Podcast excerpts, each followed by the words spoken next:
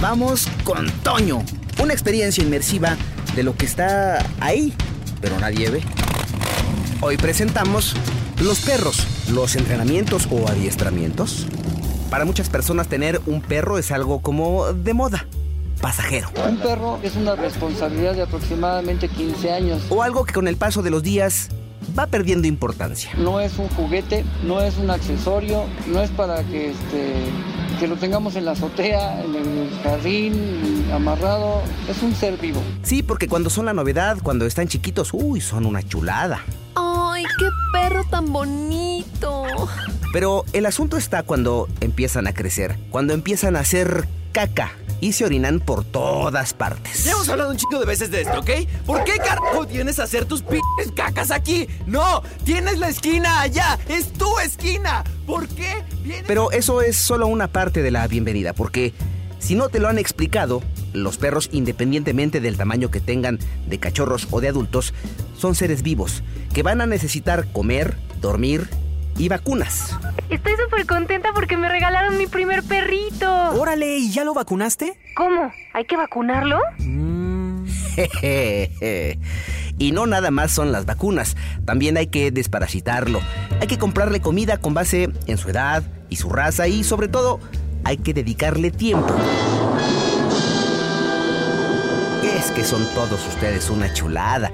Sobre todo cuando piensan que los perros no van a crecer nunca, o que no hacen del baño, o que no piden de comer, o por ejemplo, cuando se les ocurre regalar un perro sin tomar en cuenta si la persona, niño, niña, adulto, adulta o a quien se lo vayan a regalar está dispuesta a dedicarle tiempo o si está dispuesta a sacrificar alguna de sus valiosas actividades para estar con la mascota. No cabe duda que es una decisión que modifica los hábitos que tú tienes, claro, siempre y cuando te caiga el 20. Esto último te lo digo por lo común que resulta ver a los perros en las casas o en la calle, aunque tienen dueño casi abandonados. A veces están en las azoteas, en las azotehuelas, que es algo muy de México, y no tienen la más mínima atención de sus amos. Bueno, corrijo, les dedican tiempo. Cuando entran, salen de sus casas, eh, ya sabes. Y así, en esos casos lo más probable es que el perro cuando está en la calle se alimente de las sobras de las personas que van dejando por el camino o de lo que alguna piadosa vecina le da porque son las sobras de su propia comida. Se vuelve como el perro de la cuadra. Pero cuando están en las casas y tienen amos a los que les vale gorro tener o no mascota, o nunca tienen tiempo, o los ven como perrijos, lo más probable es que encontremos un lugar donde el animal todo el tiempo esté amarrado o en la azotea u olvidado, en cuyo caso las cosas pueden ser incluso más complicadas, porque al regresar a tu casa te encuentras con la novedad de que el perro ya mordió tus zapatos o tu bolsa favorita o se subió a la mesa y se comió lo que habías preparado de comer. Uf, puede pasar cualquier cantidad de cosas. Eso cuando vives en una casa. ¿Y si vives en un departamento? ¿Y si el departamento es tamaño petit? Uy, imagínate lo que pasa cuando llegas y encuentras tu departamento como campo minado, porque donde quiera hay caca, charcos de orina porque el animalito marca su territorio. Y para él, todo tu castillo es territorio del... Ah, no, ¿verdad? Es su territorio. Y por si no lo habías tomado en cuenta, el tamaño de lo que muchos eh, fifís llaman heces y que nosotros eh, simplemente llamamos caca es directamente proporcional al tamaño del perro que tengas. O sea, puede ser una bolita como la de los pequineses o puede ser un pestilente y cremoso montón del tamaño de un balón de fútbol que a veces parece un brownie recién salido del horno. ¿Qué no los han visto recién hechos por los perros? A veces hasta humo les sale de lo calientitos que están. ¡Ya no seas cochino! Jeje. Bueno, lo importante es que ya tengo tu atención. Atención, atención, atención. Yo espero que no te encuentres en ninguno de esos casos. Ya de los otros ni hablar porque son asuntos de maltrato animal y de manchadeces y que nada más de contarlos da coraje, pero no nos desviemos del tema. Simplemente son algunos detalles que deberíamos tomar en cuenta antes de tener perros. Si ya decidiste que sí, espero que no seas de los que les pegan o los que los tienen amarrados todo el día o de los que los tienen abandonados es probable que si ya agarraste la onda pienses en algún método que te sirva como para hacer de esa convivencia algo más equilibrado. Pero no nada más para ti, para los dos, perro y amo. Lo que te acabamos de contar no es porque seamos expertos o veterinarios o muy conocedores, simplemente porque tenemos uno de esos, un perro. A ver, mi querido Juan Pablo y César, ¿qué ustedes no tienen perros? Pues yo sí, y para tomar la decisión me llevé varios meses y hasta la fecha seguimos aprendiendo.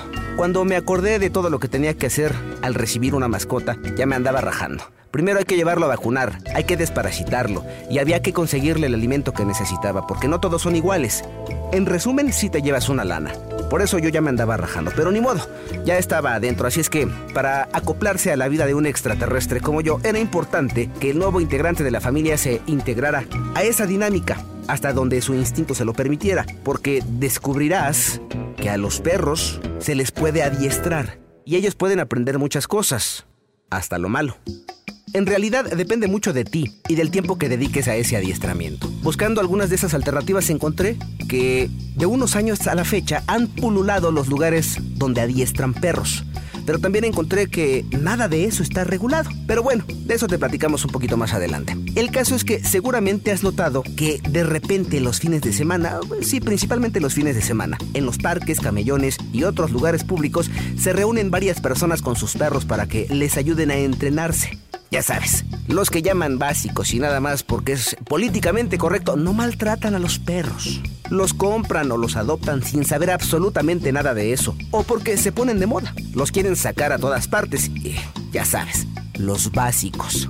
El caso es que era necesario buscar la ayuda de quienes sí saben de estos temas. Y como es una actividad que no está regulada y por la que nadie se ha preocupado, nos referimos específicamente a la vigilancia, la opción era buscar pues, a alguien con mucha experiencia. Lo que vamos a escuchar a continuación es la forma en que comúnmente inicia un periodo de adiestramiento que, si llevas al final, casi siempre te da como resultado una mascota que se siente protegida por ti y que al mismo tiempo te protege. Nada más no pierdas de vista el hecho de que para llegar hay que invertir tiempo. Mi nombre es Fernando Martínez Estrada, soy adiestrador canino desde hace 35 años.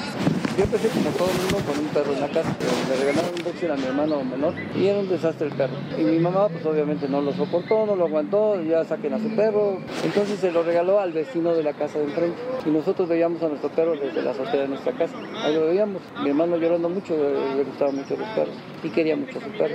Hasta se dormía con él en la, en la cama con él. Entonces pues ya crecimos, mi hermano empezó a, a, a comprarse sus perros ya cuando era adulto y los envió y le gustó mucho cómo quedó el perro.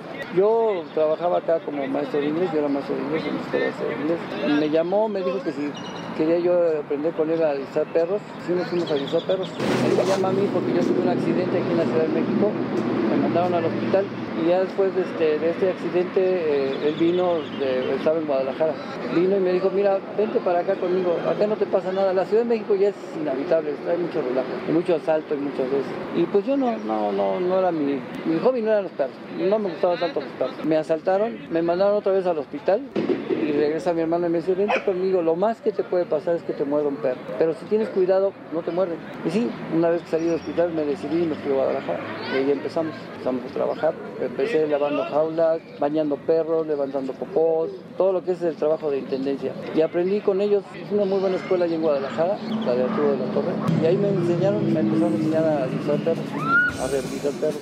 Son, en este caso, ya más de 30 años de experiencia. Se trata de la Escuela de Adiestramiento Carino o Fergus, a los que puedes encontrar en diferentes alcaldías dando clases a domicilio o en la alcaldía de Gustavo Amadero en la Ciudad de México, donde ha crecido el número de personas que participan cada fin de semana en los adiestramientos que van por niveles, por cierto. Por ejemplo, pudimos observar desde los perros que llegan por primera vez y que ni a sus dueños obedecen, hasta los que son adiestrados para seguridad de las personas. Pero vamos por partes. Primero el adiestramiento básico, el que sirve para que tu perro ya no se coma tus pantuflas. Compran, adquieren perros, adoptan perros sin saber de perros. A sus casas y empiezan de destructores, empiezan a orinarse por todos lados, están encimosos.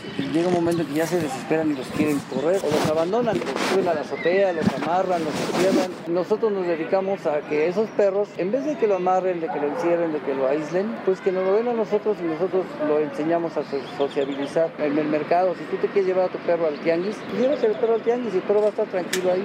A todos los perros desde que nacen, desde el momento en que nacen, ya desde antes, por genética, tienen la naturaleza de ser líderes. Y en toda manada debe haber un líder. Por eso cuando los perritos abren los ojos a los 15 días de, nacidos, se empiezan a poner entre ellos. Se muerden sus orejas, sus hijos, sus hocicos, sus patas, hasta que surge el hermanito o la hermanita que ya les ganó a todos. el famoso perro alfa, el líder de la manada. Todos respetan como líder, pero se quedan con las ganas de ser líderes. Entonces cuando llegan a la casa del humano, ay mira, este me, apapacha mucho, me quiere mucho, ella me saca a jugar, me cobijan, me tienen muy bien. Esta, esta manada está padre, ¿eh? está muy padre esta manada, pero no veo al líder. No veo al líder de esta manada y como por naturaleza debe haber un líder en cada manada, pues ni modo voy a ser yo. Y entonces el perro nos demuestra que quiere ser nuestro líder cuando lo sacamos a la calle, le pones su correa, su collar o su pechar, lo que le pongas, empieza y te empieza a llevar. Y ahí vamos, ahí vamos bien obedientes atrás del perro para donde nos quiere llevar, nos lleva. Llegamos de la calle, nos hace fiesta, nos mueve la cola, se pone panza para arriba y lo primero que hacemos es rascarle la panza. Pero ¿quién dio la orden? El perro. Los tres grupos, esos son principiantes cortesías los que empezaron hoy, primer día de clases, empezaron ayer y hoy. Allá están, este, estos son los intermedios y avanzados, están juntos. Y allá al fondo están los, los principiantes, los que ya llevan dos, tres, cuatro, cinco semanas. Aquí las clases de, en el club, las clases son para los dueños, no son para los perros. Aquí, aquí eh, no adiestramos les enseñamos a los dueños, les enseñamos cómo uh, dirigir al perro. ¿Qué es lo que están haciendo ahorita? Ahorita les estoy enseñando eh, a caminar junto al, junto, al, junto al manejador. Ya van a un lado del dueño, ya se sientan. Todos, échenlos. Ya los van a echar. Este ya lo echaron. Aquel lo tiene que agarrar y empujarle la patita hacia adelante. Ahí está echado y lo frena. El problema es que algunas personas llevan a sus perros porque de repente se cansan de que su mascota sea perro. Y luego se les pasa, como los memes. Haz de cuenta que ves a la rana en el meme que dice, como cuando mi perro se orinó en mi cama y me decido llevarlo a entrenar, pero luego me acuerdo que me tengo que levantar temprano y se me pasa. Bueno, pues así muchas personas. Sin embargo, los que van quedando, los que sí se quedan en ese entrenamiento, empiezan a ver resultados. Llevan 3, 4, 5 semanas, no sé. A ellos ya estos perros ya se sientan, ya se echan, ya se quedan quietos, ya descubren el llamado con la correa. Y ahorita lo que están haciendo es botar una pelota. Están inquietos. Uno de ellos está inquieto. Sí, ahorita lo va a sentar. ¿Qué perro es ese? Es un este, viejo pas- pastor inglés. ¿Quieres Oye, la primera vez, ¿no? Es- primera vez, ¿no? Si quieres. ¿Ya, ya había venido allá? Pero él no lo había manejado. Ahorita están trabajando el quieto. Quieto, pase lo que pase, tú te estás quieto. Están aventando pelotas, están aventando cosas para que, pretendiendo que el perro se aviente sobre ellas y no, quieto. Y todos premienlos y ahora sí, Premios, sáquenlos. Ya están premiando, aquí ya premian con caricia y con juego. O sea, los, los, los acarician, eso es chiquito, muy bien, los apapachan. Este es el viejo pastor inglés. Estos perros crecen mucho. ¿no? Sí. Pero más Ahorita, pelo ¿qué que. ¿Qué edad tendrá? Míralo, míralo, míralo, míralo. ¿Qué tiene, seis meses? Cuatro. ¿Cuatro meses? Va a estar más alto que él. Ah, sí. O que yo. Oh, la neta no entiendo qué tenía que ver eso de la altura, ¿eh? Pero bueno. Además, algunos grupos que se dedican al adiestramiento llevan diversas herramientas. En este caso hay una serie de obstáculos para los perros, lo cual les permite hacer ejercicio y enseñarse a seguir órdenes como avanzar cuando se les dice o seguir el camino que se les traza, a pesar de que ello implique subir algunas rampas, pasar por en medio de las llantas que se habilitaron para estas actividades o brincar cercas cuya altura puede modificarse para hacer más difícil o fácil el ejercicio. También vimos un poco de lo que se logra ya con perros con los que se tiene que trabajar de manera especial. Les voy a describir a la perra que nos encontramos en plena entrevista. Es de color gris, alrededor del hocico, del que por cierto escurre abundante saliva, tiene varios dobleces hechos de su propia piel pero de color negro. Su mirada era poderosa y el tamaño pues es el mismo más o menos que pudiera tener un gran danés. ¿Cuál es el problema de ese? No quiere a los hombres. Ah, no quiere a los hombres. Bueno, no los quería, ahora ya me ama. Ella no sacaba a su perro porque precisamente si se le acercaban hombres, se los quería comer. Ahorita está practicando el saludar a un, un extraño. Ahí voy. No, se le hubiera lanzado. Cuidado con la niña. Ya está. Eso no lo podía hacer. ¿Qué hacía tu perro antes?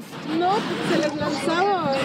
No podía acercarse. Yamel es una mastín napolitana. Ella tiene 5 años. De un año para adelante empezó a morder a todos, eh, a los de la casa, a toda la gente, a todos, y no se me puede acercar nadie mientras estuviera yo con ella. Si eran hombres, peor, o sea, era de que atacarlos, pero a la cara o a las partes bajas. No la podía sacar a pasear. Con los niños se inquietaba. No, era horrible, horrible, horrible. Y ahorita ya lleva un mes en entrenamiento, de que se la tuvieron que llevar a pensión. Y wow, o sea, ahorita que vi que saludó al señor, dije, no, eso no es mi perra, eso no es mi perra. O sea, te la están trayendo hoy después de. Exactamente, sí, exacto.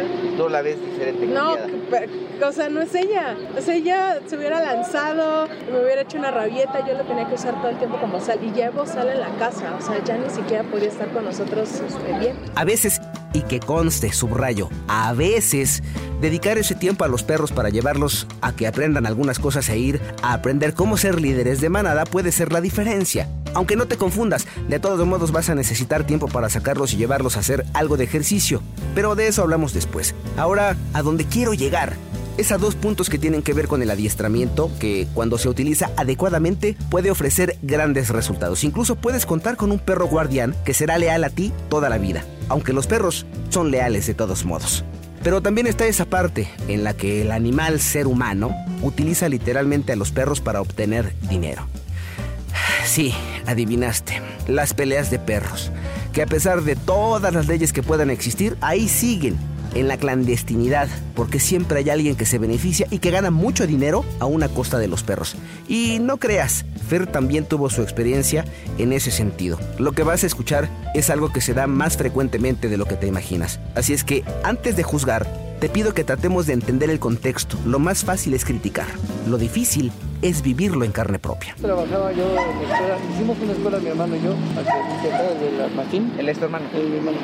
Tenemos una escuela en Morelia, Michoacán. Yo extrañaba aquí la Ciudad de México, yo soy defeño de corazón. Me regresé para acá y empecé a trabajar este, solo. Entonces le propuse a un vecino que vivía enfrente que si me prestaba su perro para distrárselo. Pero me acuerdo que lo esté en básico y avanzado por, por 300 pesos. Sí, cómo no. Y ya este, empecé a trabajar, pero no me iba así tan bien como yo pensé que me iba a ir. Ya no tenía yo la escuela, ya no estaba yo en la escuela, iba yo a domicilio. Y en esas que estaba yo un poquito mal, empezando, solo, llegó un, amigo, ahora ya es mi amigo, me dice, oye, ¿sabes qué? Yo juego a los perros. Cuando me dijo yo juego a los perros, yo entendí, este, pues saco a jugar o no sé, los obstáculos, ¿cómo que de que juegas a los perros? Yo no sabía ni entendía que era ese idioma. es, ¿Cómo que juegas a los perros? Sí, dice, los juego este, los fines de semana, hay, hay veces que nos llevamos a Puebla, los llevamos a tal lado. Pero ¿cómo los juegas? Pues, pues, peleas, peleas de perros. Ah, digo, no, pues, está bien, pues, qué padre. Dice, pero necesito que me entrenes a un perro, que se ve que tiene, tiene madera para, para jugarlo. Y yo dije, no, no, no, yo esas cosas no le hago, ¿no? no, le digo, pues, búscate a alguien que los que dedican a eso, que sí dedique a darle, dice, dice que es una buena lana, dice, te voy a pagar una buena lana. Me dio 40 mil pesos. Entonces, En el- de 40 mil pesos de hace, ¿qué te estoy diciendo? Hace 15 años. Hace 15 años 40 mil pesos era una la nota. Los 40 mil pesos, sí, sí, si los quieres todos aquí te los doy. Nada más entrename a mi perro. Yo, pues, sinceramente, sí estaba muy, muy necesitado en el tiempo. Estaba yo empezando aquí ya solo en la Ciudad de México, no me conocía a nadie. Y pues fui a, a los juegos. A los juegos. Fue la cosa más horrible que haya visto en mi vida. Pero yo ya había aceptado los 40 mil pesos. Y luego te lo voy a entrenar para que gane. Yo no quiero que te lastimes perro. Me encariñé con el perro aparte. Y yo le enseñé al perro a, a llegar a ciertas partes del cuerpo de un perro. Y lo hacía todo perfectamente bien. Las tres, cuatro primeras peleas las ganó. Y obviamente el, el, señor este pues, ganó mucho dinero. Se juega mucho dinero en eso, ¿no? En cantidades que dices, no manches. Yo, yo ya no iba a las peleas, yo no iba a ver a las peleas del perro. Ya me llamaba, ganamos, ganamos, ganamos. Ah, pues a todo dar. Entonces ya la quinta me llama y me dice, oye, ¿puedes venir a ver al perro? Y ¿qué pasó? Dice, pues este, los dos quedaron tablas.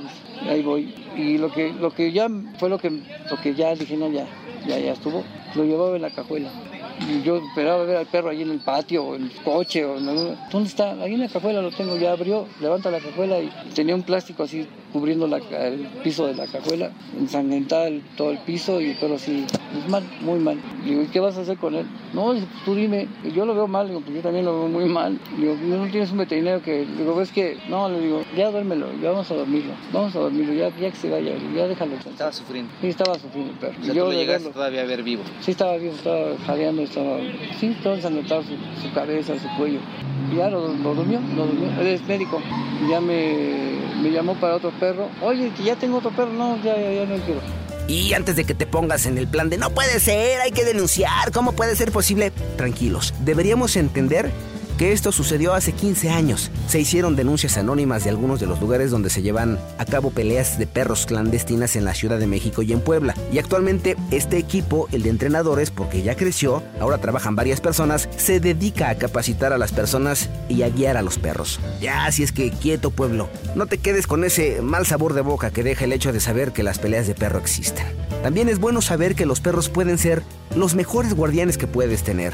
Esa es una de las labores de este equipo. Incluso estuvimos en uno de los entrenamientos con dos perros que ya están en niveles avanzados. A estos perros sí se les ha adiestrado para saber cuándo y a quién atacar. El objetivo es la seguridad. Mi nombre es Edwin Gutiérrez, soy adiestrador canino desde hace ya casi 12 años. Aquí lo que vamos a hacer ahorita es darle una clase de guardia y protección a dos perros, una American Bully y un Dogo de Burdeos. Sí, con la American Bully ya es simulacro y con el Dogo de Burdeos todavía estamos terminando algunos detalles, pero básicamente son para protección, o sea, para protección del dueño de la casa, que los pueda llevar a la- en la calle y si alguien lo quiere agredir, este, si lo lleva en el coche, alguien lo quiere bajar del coche, que los perros reaccionen. Los perros no son perros agresivos, son perros que van a actuar, van a atacar con una orden y con otra orden van a soltar inmediatamente. Nosotros ahorita lo que vamos a hacer es yo, me voy- yo soy este, el agresor de alguna manera, me voy a poner el traje de protección, a mí es a quien me van a morder los perros ahorita. El traje de protección es, vaya, como un traje, es un pantalón, una casaca, este, está fabricado de varios tipos de telas resistentes a las mordidas de los perros.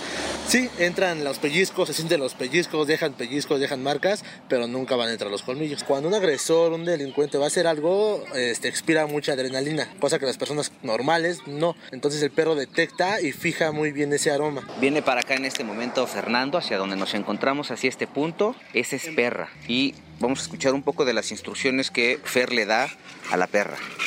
Haz de cuenta que vas en la calle, tú estás en la calle con tu perro paseando, no sé, en la calle. Aquí está el agresor, esta persona. Si él no me dice nada, no me hace nada, la perra no tiene por qué morder, no, no tiene por qué hacer nada. Ah, Bueno, la persona de civil que venía de plano se bajó a la banqueta. Es que el perro lo ves de frente y es imponente, porque es uno de esos perros como de caricatura, gruesos, grandotes, y viene de regreso ya Fernando con él. Se acercan. Sentada. Quieta. ¿Cómo estás? ¡Ya bonita ¡Tuche, tuche! ¡Tuche! ¡Eh, gorda, muy bien! ¡Tuche, gorda! ¡Eh, muy bien, pequeñas! Ahorita ya está mordiendo. Se está mordiendo el brazo y tiene que soltar a la orden. Cuando que suelte, tiene que soltar y sentarse. ¡Out! Actuó en razón de que tú lo agrediste. ¿Qué se siente? ¿Cómo te sientes tú? Cansado ahorita. Sí, porque el peso del traje es bastante, como de 10 o 15 kilos. Pero sí se siente la, la adrenalina también nosotros. Finalmente, la experiencia que pudiera tener algún equipo para adiestrar perros es la única garantía que existe para que si lo decides lleves ahí a tu mascota. Porque durante ese recorrido investigamos si existe algún reglamento o normatividad para estas actividades y resulta que no hay absolutamente nada. Nadie regula, nadie reglamenta, no hay ley u ordenamiento al respecto. Nadie certifica que algún grupo de personas esté calificado para dar este tipo de adiestramientos y sepa cómo reaccionar en casos de emergencia. A ellos, los entrenadores nada los obliga, por ejemplo, a contar con veterinarios que le expliquen a los dueños de los perrijos qué atención requieren las mascotas. De hecho, esa información se la dan a quien paga por recibir el adiestramiento y en todo caso los propios entrenadores lo hacen por voluntad propia. Y claro, en muchos casos ya venden que los collares, que las cadenas, las camas o cualquier tipo de productos que requieren los perros. Ante esta realidad, hay algo que Fer quiere comentarte. Un perro no es un juguete, no es un accesorio, no es para que este, que lo tengamos en la azotea, en el jardín, amarrado. Es un ser vivo, es un ser vivo y es una responsa- responsabilidad de aproximadamente 15 años. Es lo que generalmente viven los perros, 15 años. No son nuestros hijos, pero sí son nuestros perros y yo sí soy su papá. Yo tengo que educarlo, yo tengo que mantenerlo, yo tengo que enseñarle, yo tengo que hacer todo por él. Yo nunca voy a ver mi cara en el perro, o sea, no lo voy a, no me voy a ver reflejado en el perro. No va a cuidarme cuando yo sea viejo. Yo voy a tener que cuidarlo cuando él sea viejo, porque él va a envejecer antes que yo. Y es que, ¿a poco no te ha tocado ver al dueño del perro que ni lo pela? O que lo tiene todo el día en la calle, o el animal se convierte a veces en el terror de los vecinos porque en todas partes se hace del baño, o porque no deja que pase nadie caminando cerca de él. ¿O qué me dices de aquellas personas que aprovechándose de las circunstancias maltratan a sus propios perros, los golpean o los echan a pelear? O el clásico Brandon, que no le da ni de tragar al perro, pero lo saca con una cadenota para amedrentar a todo el mundo porque así se siente bien machín. Es como para que nadie se le acerque o para sentir que tiene todo el power. Lo peor de todo es que en muchos casos maltratan a los animales y ellos, los perros, responden al estímulo. No podemos dejar de mencionar la imagen de aquella persona que vive en la calle y que no tiene nada, pero nada en serio, ni para comer. Pero eso sí, siempre acompañado de un perro, ¿lo han notado? Ese no le deja con poca o con mucha comida. La comparte, sea poquito o sea mucho. Con eso el perro es feliz. ¿Sabes por qué? El amor más puro que existe en la vida es el de los perros. Nosotros los los humanos nos amamos porque me gustan sus ojos, porque me habla bonito, porque es muy buena persona. Hay una razón para amar al otro. Los perros no. Los perros aman así, a lo burro, a lo bruto, sin razonar. Aman porque aman, sin, razonar. Es un amor sin pensamiento. Te aman porque te quieren, porque están contigo, porque tú les das de comer, porque lo que quieras, pero te quieren. Ese sí no cambie pase lo que pase. El perro simplemente va a estar ahí, sea una moda o no. Seas un básico que nada más haces las cosas por moda o un amante de los perros. De todos modos, ellos, los perros, simplemente están ahí. Ah, y por cierto, no seas cochino. Cuando saques a tu perro a pasear, llévate una bolsita para recoger su caca porque los parques, el camellón, los arbolitos o la banqueta de la casa del vecino no son el baño del perro, ¿eh? A ver qué te parecería que un día cuando sales bien bañadito, bien arregladito, muy perfumado y muy peinado, te encontraras al dar el primer paso fuera de tu casa. Hay un montón de caca y tú metiendo ahí el piezote. Ya no te latió, ¿verdad? Pues ahí te la dejo de tarea. Agradezco como siempre la valiosa participación de César Francisco Uriel Alvarado en la producción junto con Juan Pablo Naranjo López. Soy Pepe Toño Morales y ya sabes, no le muevas, porque si me buscas, me encuentras.